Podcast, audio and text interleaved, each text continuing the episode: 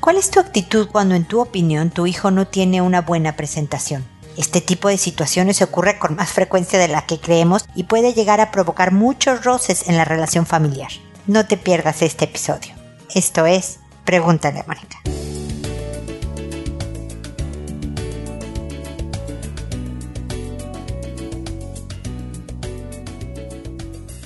Bienvenidos amigos una vez más a Pregúntale a Mónica. Soy Mónica Bulnes de Lara, como siempre, feliz de encontrarme con ustedes en este espacio en el que hablamos de cómo se ven los hijos, qué tan largo tiene el pelo, cómo usa la ropa, cómo sale a eventos que tú consideras que debería arreglarse más, etcétera, etcétera. Y cómo reaccionas tú ante eso.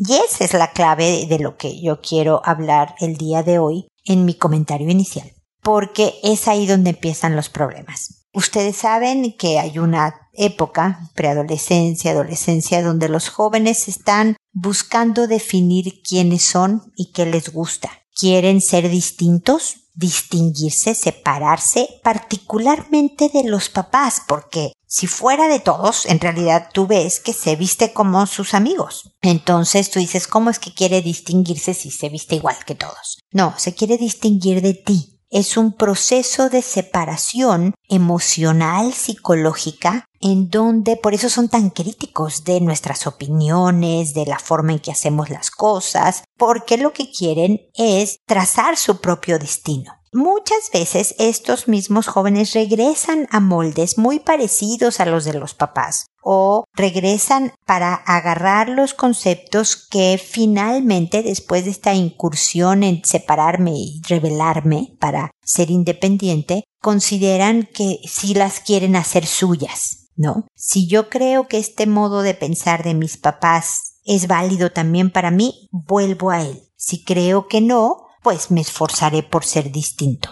Entonces, por eso tienen esta época unos jóvenes más que otros de traer una facha que a veces a los papás asusta y preocupa. Yo creo que es importante siempre, no importa el tema, apariencia personal, sexualidad, opciones de estudios, proyecto de vida, lo que sea, el que podamos sentarnos a hablar con los hijos de manera tranquila nuestra reacción, las palabras que utilizamos, van a ser claves para que el hijo quiera hablar del tema o francamente darte el avión como decimos en México, no hacerte ningún caso, decirte sí, ajá, ajá, sí, ok, y hacer o lo que él quiera o justo lo opuesto a lo que le estás diciendo nada más porque está en la época de rebelarse, ok.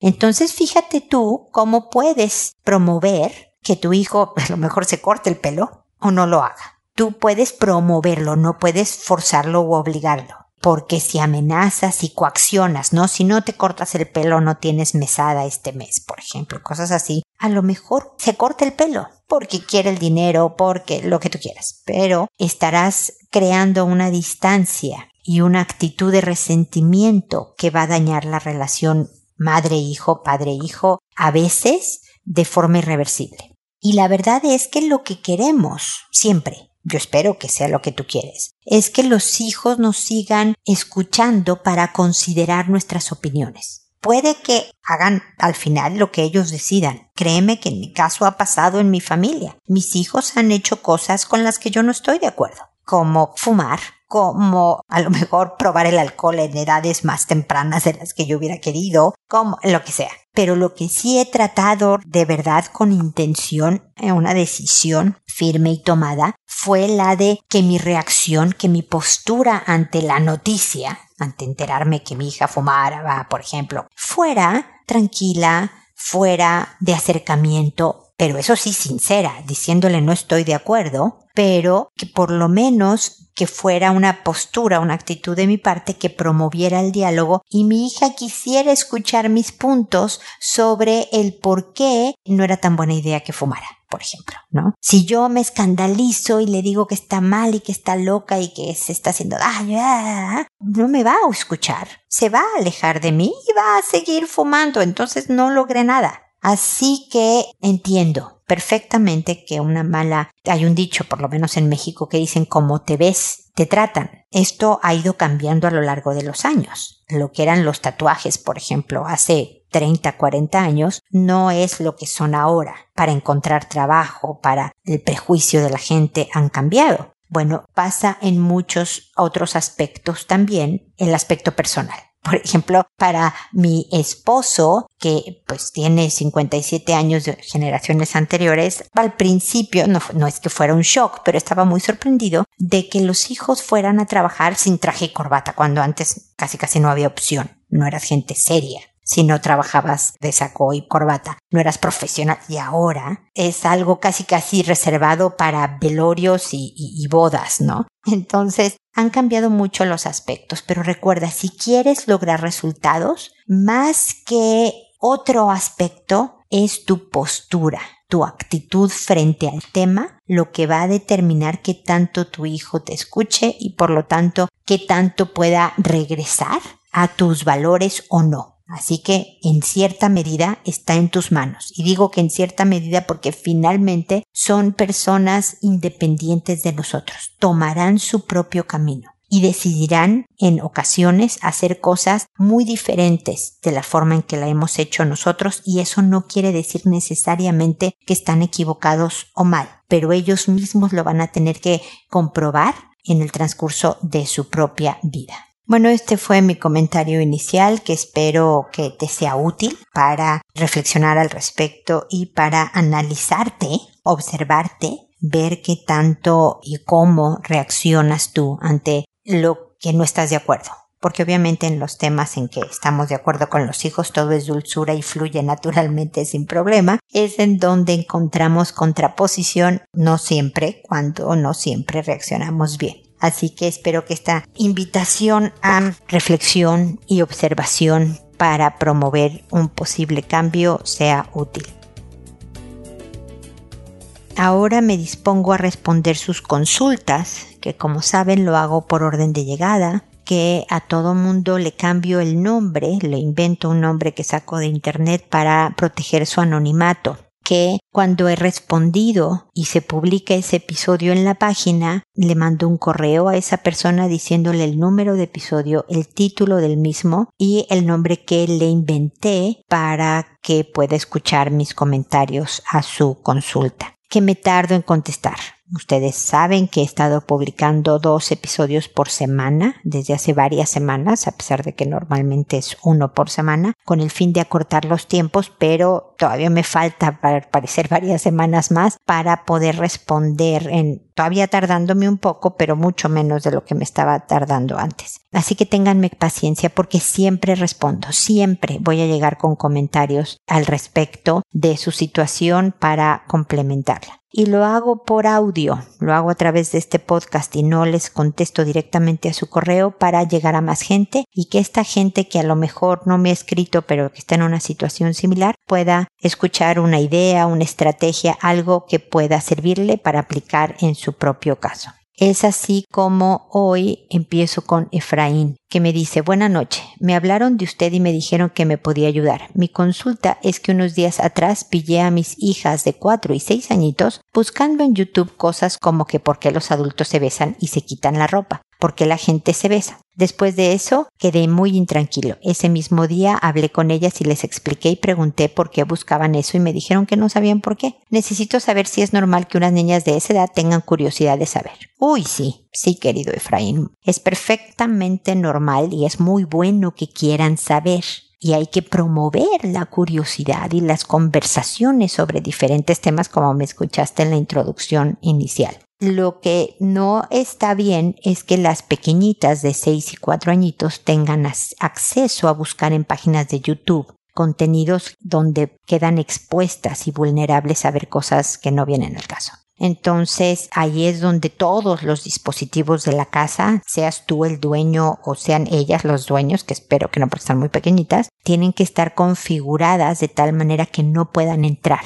a estos contenidos, que estén bloqueados estos contenidos para que la conversación sea contigo y con su mamá, como debe de ser, ¿no? A ese dato dices, pero es buenísimo que quieran saber esto. ¿no? Y esto y de cualquier otro tema, ¿no? Sobre helado de chocolate, el por qué hay niños que son pesados y golpeadores, de cualquier tema, hijitas, podemos hablar. Pregúntenme, yo les voy a contestar. Y si yo no sé la respuesta, les prometo que la voy a investigar y les voy a responder un rato después o al día siguiente o lo que sea. Entonces, eso va a abrir unos canales maravillosísimos de comunicación entre tus niñas y tú, de tal manera que les puedas inculcar tus valores, lo que tú consideres fundamental para su vida, las herramientas que necesitan para que sean capaces de construirse un buen destino. Y esa es tu función y la de su mamá, desde luego. Entonces, me da mucho gusto que estabas intranquilo, pero hablaste con ellas y les explicaste y preguntaste y todo esto, pero no, no saben por qué, nada más quieren saber, porque quieren entender el mundo adulto. Es esa época de los cuatro, de los tres, te podría decir, a los seis, siete, en donde hay mucha investigación personal y con los otros para saber cómo funciona el mundo real y cómo son los adultos, estos seres tan extraños para ellos. Yo no sé si tú te acuerdas, Efraín, creo que lo comenté en el episodio pasado, que yo de niña, creo que un poco más grandecita que las tuyas, pero veía a mis papás ver noticias y yo decía, qué aburridos son los grandes. ¿Por qué querrían querer ver noticias o leer cosas aburridas o ver en la tele cosas aburridísimas? Y ahora soy uno de esos, Efraín. Así que, como puedes ver, el mundo da muchas vueltas, pero al principio nos parecen los adultos gente extraña e indescifrable y las cosas que hacen son cosas de interés. Entonces, eso, comunicación, tranquilidad, postura de conmigo puedes resolver tus dudas, es lo que tus hijos necesitan para una conducta normal como el querer saber, antes que YouTube y antes que sus propios amiguitos que no les van a dar la información correcta ni completa. Ok, Efraín, espero que sigamos en contacto. Ahora le toca a Filomena que me dice buenos días. Como siempre le agradezco esta oportunidad de consulta. Ahora quiero preguntarle sobre mí. Ya van a ser diez meses que no hablo con el padre de mis hijos. Me enamoré de él cuando tenía doce años y él mayor que yo por doce años. En un inicio, cuando lo conocí, sentí que fue el primer amor. Quise irme de mi casa a esa edad porque mi mamá siempre fue dura conmigo. La mayoría de las veces yo hacía el trabajo duro en casa y siempre tuvo preferencias por mi hermana mayor, a quien de hecho hasta ahora prefiere. Después de que a los quince tuve a mi hijo, siempre me reprochaba lo que ayudaba. No me justifico por los errores que cometí, entre ellos porque la relación con el padre de mis hijos en ese tiempo siempre fue mala. Me trató mal, hasta me golpeaba y siempre me disminuía. Muchas veces nos separamos, pero como tampoco podía vivir en paz con mi mamá, terminaba volviendo con él y la verdad hoy que tengo 31, tengo trabajo, soy independiente, siento que también estoy esperando que regrese, cuando mi razón sabe que con esa persona jamás seré feliz, pues tiene problemas con el alcohol y la verdad siempre fue así. Quisiera saber por qué sigo pensando así, por qué si sé que me hizo daño, que nunca me apoyó, Incluso cuando estuve separada y se enteraba que tenía otra pareja, me engañaba con el que va a cambiar y siempre volvía con él. Tengo miedo ahora. ¿Cómo puedo manejar esta situación y no vivir con miedo a lo que pueda pasar? Ahora yo me hago cargo de todo y aunque siempre fue así, hay días que lamento no tener a alguien que me ayude a cocinar o lavar platos. Él, aunque algunas veces me ayudaba, luego venía borracho o se iba a tomar cuando más lo necesitaba. Además, sé que no es un buen ejemplo para mi hijo y quisiera que mi hijo lo entienda, pero no sé por qué va a donde está él. Esto me duele mucho porque prácticamente quien sufrió en cuidarlo y velar por su salud fui yo. No quiero que mi hijo me lo compense, pero al menos quisiera que esté conmigo y su hermana de seis años. Filomena, tengo que decirte que me da mucho gusto que nos estemos mensajeando Tú me mandas por escrito, yo te contesto por audio, me has mandado varios correos y me da gusto poderte acompañar, poderte ayudarte a reflexionar cosas importantes de tu vida y ojalá ayudarte o acompañarte también a cambiar, cambiar para mejor los temas que en este momento te provocan conflicto, te provocan dolor, como la relación con tu hijo, como tu relación con tu ex, incluso ahora por lo que me mencionas. La verdad es que tu historia es interesante y tal vez no te conozco, Filomena, no estás en terapia conmigo y por lo tanto, a pesar de que nos hemos comunicado en varias ocasiones a través de, de este podcast, no he podido por estas circunstancias profundizar en conocerte tanto como lo haría en terapia.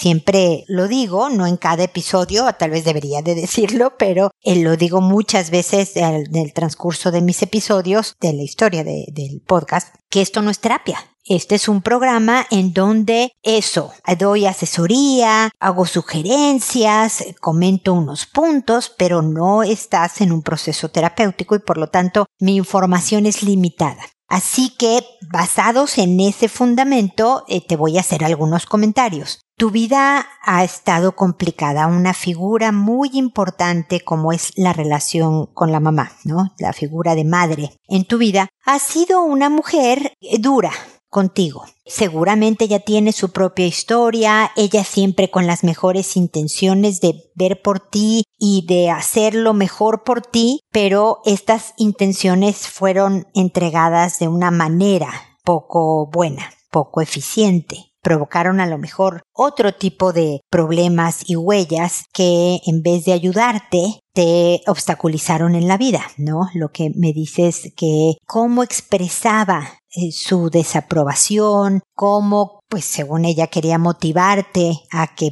mejoraras o hicieras más en tu vida, todo se lo iba en acabarte, digamos, con comentarios y actitudes, ¿no? Y la preferencia con tu hermana y todo eso. Lo que pasa cuando estamos, cuando somos pequeños, estamos creciendo y nuestros papás nos someten a un ambiente como el que tú estás, es que te acostumbras al maltrato, Filomena. O sea, de alguna manera, no es que te acostumbres y digas, ay, qué a gusto estoy aquí donde mi mamá me trata mal o es muy dura o me, no me prefiere o etcétera, ¿no? No es que estés cómoda, pero se va normalizando y por lo tanto pierdes visión para detectar cuando llega a tu vida un hombre en donde va a perpetuar, va a continuar con ese maltrato. Pero como para ti el maltrato es un territorio familiar, pues al principio no es que sea algo distinto a lo que has vivido y de alguna forma quieres tratar de cambiar tu historia, tratando la relación que tienes con las personas que te maltratan. Tal vez si vuelves con tu esposo y todo funciona bien, tú estás bien tú tienes esta aprobación de que la hiciste bien, porque estas dos figuras, tu madre y tu ex esposo, eh, no te aprobaban, pero ahora tienes esta aprobación, por lo tanto eso va a ser también una aprobación sobre mí. Y por eso uno se queda enganchado en relaciones pasadas a veces. La tengo que hacer funcionar, porque si eso funciona quiere decir que yo funciono. Y la cosa no es así. Es una mentira creer esto, Filomena, y en cuanto vayas procesando esta información, puedes saber que evidentemente, como tu mamá que tiene una historia propia y que a lo mejor por eso su dureza y por eso su forma tan poco eficiente de criar, pues también tu ex tiene temas que lo llevan a la violencia física, al alcoholismo, a una serie de cosas, ¿no? O sea, sus broncas no son tus broncas, Filomena. Tú tienes otras broncas, todos tenemos algún tipo de problemas y situaciones a superar, pero el que ellos no te aprueben, no te aprueban por ti, sino por ellos. No se trata de ti, sino de ellos. Ya para que pues tu mamá con autorización o no y todo esto haya permitido dejar a un hombre de 24 andar con su hijita de 12. No, no, sé si a lo mejor trató de evitarlo y demás, pero yo al hombre lo meto a la cárcel porque es un pedófilo. Es un hombre que quiere controlar porque solo no puede controlar a las mujeres de su edad y entonces se mete con una niñita 12 años menor que él para tratar de controlarla porque es más fácil de manipular y controlar a alguien a la que le saco tanta edad y es más fácil que yo lo impresione. A lo mejor a, los de mi edad, pues no lo impresiono mucho, pero para una niña chiquita, uy, este hombre de 24 parece de mundo y demás, entonces es más fácil que yo impresione y por eso ando con ella. Y tú entraste a este mundo de maltrato y de manipulación y de control, pues de lo que sufres hasta estos días y de lo que estás tratando de desprenderte, mi querida Filomena. Ahora, lo que es admirable es todo lo que has hecho a tus 31 años, como me dice. Sigue siendo increíblemente joven, podría ser mi hija. Pero tienes trabajo, estás criando dos hijos. Yo sé que uno está muy también yéndose a pasar días con su papá, pero estás criando dos hijos. Eres gente decente. Quieres cosas buenas del mundo. O sea, has logrado, a pesar de tus circunstancias, ir sobresaliendo, ir poco a poco logrando cosas. Así que date tiempo, esto también lo vas a superar. Pero sí es importante que revises tu actitud.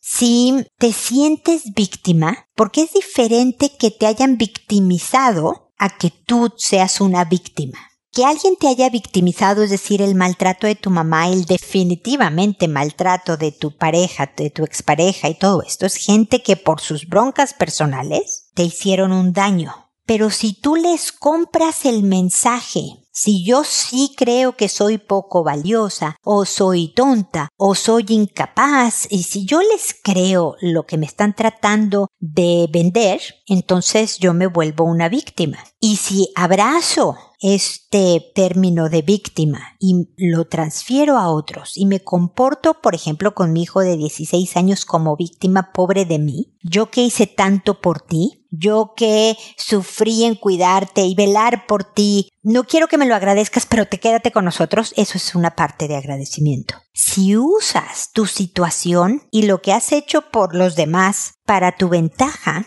eso es chantaje emocional, mi querida Filomena, y no solo te hace un daño a ti emocional importante, también le hace daño al ambiente que te rodea, y la gente suele alejarse de este ambiente. Si al hijo de 16 cada conversación contigo va por ese tono, se vuelve muy cansado. ¿no? Es como el papá o la mamá, no importa quién sea, ¿no? En que, pues el hijo que le habla muy de vez en cuando, cada vez que le marca, el papá le dice, uy, qué milagro, nunca me llamas, te, se ve que para tu papá que tanto te dio no tienes tiempo. No, sabes que eh, va a tener mucho menos ganas de marcarle, se va a tardar mucho más en llamar a pesar de que el papá esté diciendo la verdad.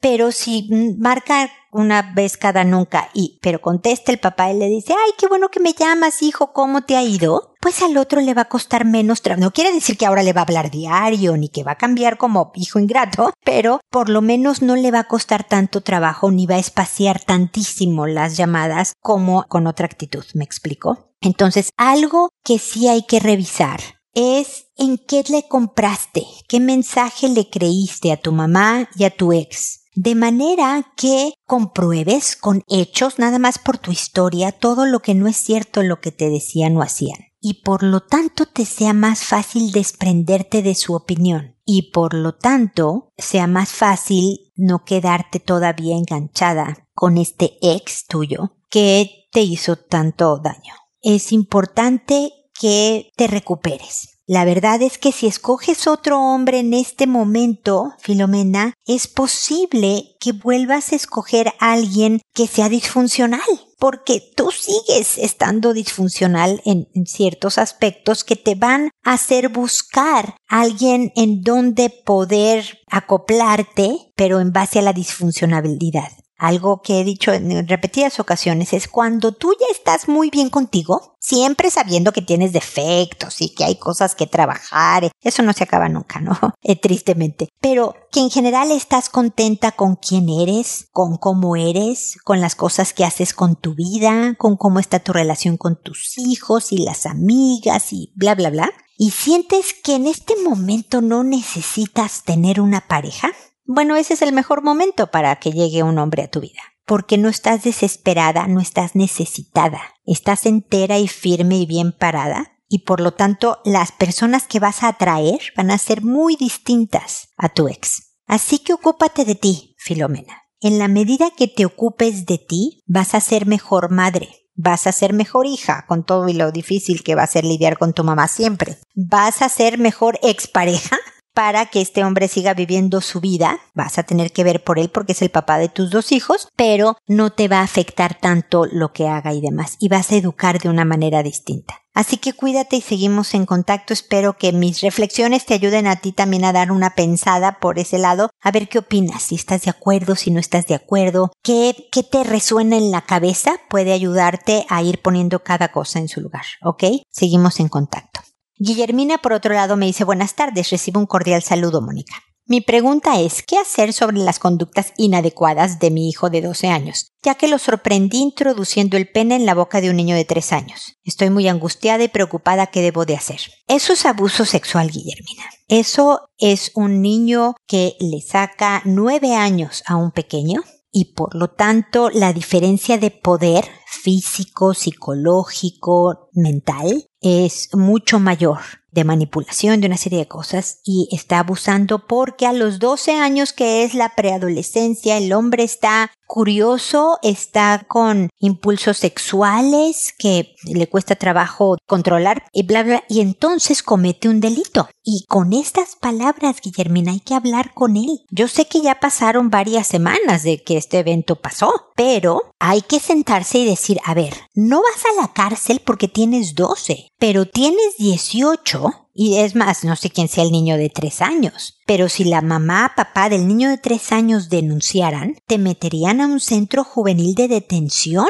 que no es la cárcel de adultos, pero es la cárcel de jóvenes, porque lo que tú estás haciendo es abuso sexual. Yo puedo entender que haya curiosidad de ver cómo es que esta cosa funciona, ¿no? Del sexo oral tal vez, o de querer masturbarme, que es normal en la pubertad que esto ocurra, pero no usas a otra persona, ni siquiera de tu misma edad. Las curiosidades se manejan de una manera adecuada. Preguntas, investigas, te masturbas en tu cuarto solo, pero no atacas a un niño de tres años. Es que no lo ataqué, mamá, no lo haga. No, no, no, no, no, pero la manipulación que se hace es un ataque, es un abuso. Aprovechaste la inmadurez de un pequeñito para hacerlo lo viste como un buen receptor de tus curiosidades porque a lo mejor no te iba a acusar, porque lo podías controlar mejor. Eso es aprovecharse, es un abuso, falta de respeto hacia ti y hacia la otra persona, bla, bla, bla, bla, bla. Es necesario, Guillermina, que un hombre hable con él también. Su abuelo, su papá, tu hermano, su tío, alguien que también hable sobre la seriedad de esto.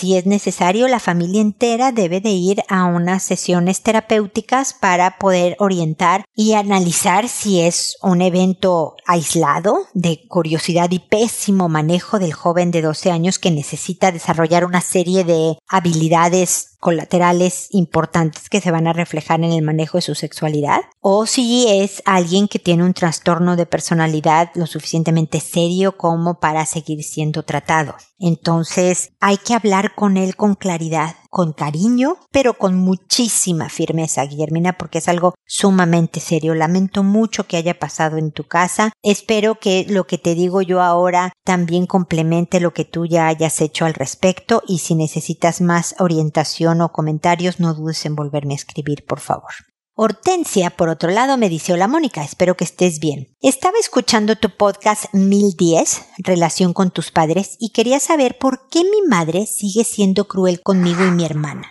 Ya somos adultas y le hemos dicho que eso nos duele y que nos ha hecho daño desde pequeñas, pero para ella todos estamos mal y ella está bien. Siempre cree tener la razón. Todos somos malas personas y ella es buena. Con mi hermana pensamos que ella solo ha sido una cuidadora, no una madre. Es muy triste y puedo entender que ella sufrió mucho, pero ya no le pedimos amor, solo un poco de respeto y estima. A veces siento que nos odia por todo lo que tuvo que pasar pero de verdad no entiendo por qué sigue así. Ojalá pudieras darme una guía de cómo seguir con esto. Yo soy muy alejada de ella y ya no le permito que me diga esas cosas y mi hermana mayor va por lo mismo. ¿O será que solo debo aceptar esto y nada más? Pues mira, Hortensia, como lo decía hace rato, necesitaría ver a tu mamá casi casi en consulta para entender qué tipo de problemáticas tuvo en su pasado que lo lleva a haber manejado la maternidad de la manera en que lo ha hecho hasta la fecha. Tengo poca información de tu mamá en concreto, pero te voy a decir cosas que espero que de todas maneras te sirvan. Te iba a decir que hay gente, pero todos tenemos algún tipo de trastorno de algo. Todos tenemos algún tipo de problema, pero claro que hay algunas personas en donde un trastorno de personalidad se vuelve algo mucho más severo y que lidiamos con este trastorno, otra vez me voy a poner muy psicóloga, de diferentes defensas también, mecanismos que nos ayudan a disque funcionar, ¿no? La gente, por ejemplo, que tiene trastorno obsesivo compulsivo, por un tema de ansiedad que viene de una historia X y demás, el tener los rituales de lavarse las manos cinco veces de la misma manera la va a aliviar de no infectarse de coronavirus, ¿no? O de saber que tiene que, ¿se acuerdan de esa película con Jack Nicholson, ¿no? Eh, poner, eh, abrir y cerrar el cerrojo de la puerta cinco veces antes de salir de su casa para que quede bien la casa y él pueda salir bien de su casa. Es su manera de lidiar con ansiedades y con su historia y demás. Llega un momento en que estorba. Bueno, tu mamá al parecer ha tenido una historia sufrida y el camino de desahogo del sufrimiento, al parecer por lo que tú me dices, ha sido a través de ser muy dura, muy egoísta tal vez, y desde luego negando sus propias faltas poniéndolas en los otros. Es que la culpa es de los demás. De si yo estoy mal es por su culpa. Es como quien dice, bueno, si yo grito, pero yo grito porque tú me desesperas. Entonces, si tú no me desesperaras, yo no gritaría. El día que tú cambies y seas mejor persona, yo voy a dejar de gritar. Entonces pongo en ti todo el trabajo de mi conducta. ¿Ok? Entonces, para estas alturas, no sé cuántos años tenga tu mamá, pero salvo que se ponga ella en un tratamiento terapéutico serio, es muy poco probable que cambie porque de entrada las personas que van a un tratamiento terapéutico es porque consideran que hay cosas que quieren entender y tal vez cambiar. A mí me llegan por las más diversas razones, ¿no? Jóvenes adultos que se les ha dificultado encontrar pareja y vienen conmigo para ver qué temas personales tienen que trabajar ellos, que de alguna manera han provocado que no hayan podido tener una relación duradera en toda su vida gente que, jóvenes, adultos, que sus papás están separando, pero la dinámica de la familia los está afectando y ha incrementado su nivel de ansiedad. Gente que considera que le están, es, es un celo, tiene celopatía, ¿no? Tiene celos crónicos y quiere ver cómo arregla a su pareja para que él o ella ya no tengan celos. O sea, vienen de diferentes razones. Hay que aceptar que tienes un problema para poder, o que, que algo quieres cambiar para poder ir a buscar ayuda con un especialista. Y tu mamá no está ni ahí. Así que tristemente lo que le va a pasar a tu mamá es eso, el alejamiento de sus hijas, que a lo mejor provoque más resentimiento porque ven cómo además son ingratas. Yo que yo he sido su madre y miren cómo se alejan de mí. Mi sugerencia, Hortensia, sí sería que hicieran una especie de intervención. No dudo, porque me dices que ya han tratado de hablar con ella y de que ustedes le han dicho que les duele y ella no cambia. Ustedes están mal, ella está bien, pudranse todos, ¿no? Entonces no le vengan a decir lo que ustedes sienten porque evidentemente no está llegando a puerto, no las está escuchando. Sus propias problemáticas la ensordecen pero sí pueden hablarle de las conclusiones a las y las acciones que van a tomar al respecto. Es decir, se juntan tu hermana y tú y le dicen, mamá, como te hemos dicho en muchas ocasiones, tu forma de hablarnos y tratarnos nos lastima muchísimo. Entonces, de ahora en adelante, cuando estemos juntas y tú digas algo hiriente, pues una o las dos nos vamos a parar y nos vamos a ir. Si estamos hablando por teléfono, con mucho cariño te voy a decir, bueno mamá, te hablo otro día, un beso y le, te voy a colgar mamá. Me voy a despedir con educación, pero te voy a colgar aunque tú sigas hablando porque me lastimas. Y cada vez que me lastimes, me voy a tardar más tiempo en volver. Mamá, yo quiero venir a visitarte y quiero llamarte. De ti depende la frecuencia, mamá. No es que usted, ok, bueno mamá, te quiero mucho y bye. Y lo empiezas a aplicar a Hortensia. No sé si le llegue la información a tu mamá. Es posible que muera a los 99 años de viejita pensando qué desgraciadas fueron Hortensia y su hermana que nunca vieron lo que hice por ellas y se alejaron y me colgaban el teléfono. Pero ¿quién te dice que diga, híjole, no quiero estar sin mis hijas, así que me voy a callar aunque no esté convencida de por qué me callo? ¿Me explicó? De manera que te cuides, Hortensia, y tu hermana también, que de verdad dosifiquen, ya me habrás oído, creo, este hablar sobre la dosificación de esta mamá tóxica e inmediatamente dejar claro cuál es tu límite, cuál es tu barrera de protección, mamá, de aquí no pasas. Chin, ¿hablaste del tema que habíamos dicho que si hablabas yo me paraba y me iba? Me paro y me voy. ¿Me dijiste algo que fue una falta de respeto o algo sumamente doloroso sin que venga el caso, o aunque venga el caso? Me paro y me voy. O cuelgo si es por teléfono. Yo tomo acción de lo que va a entrar en mi cuerpo, mamá, porque no te puedo controlar de ti. Es que usted, ah, ah, te quiero mucho y te vas. Esa es mi sugerencia, Hortensia. Creo que de todas maneras lo estás aplicando. Espero que te sirvan mis reflexiones y comentarios y espero de verdad que sigamos en contacto. Gracias por estar escuchando los podcasts, por cierto. Y espero también amigos que nos volvamos a encontrar en un episodio más de Pregúntale a Mónica. Y recuerda siempre, decide ser amable. Hasta pronto.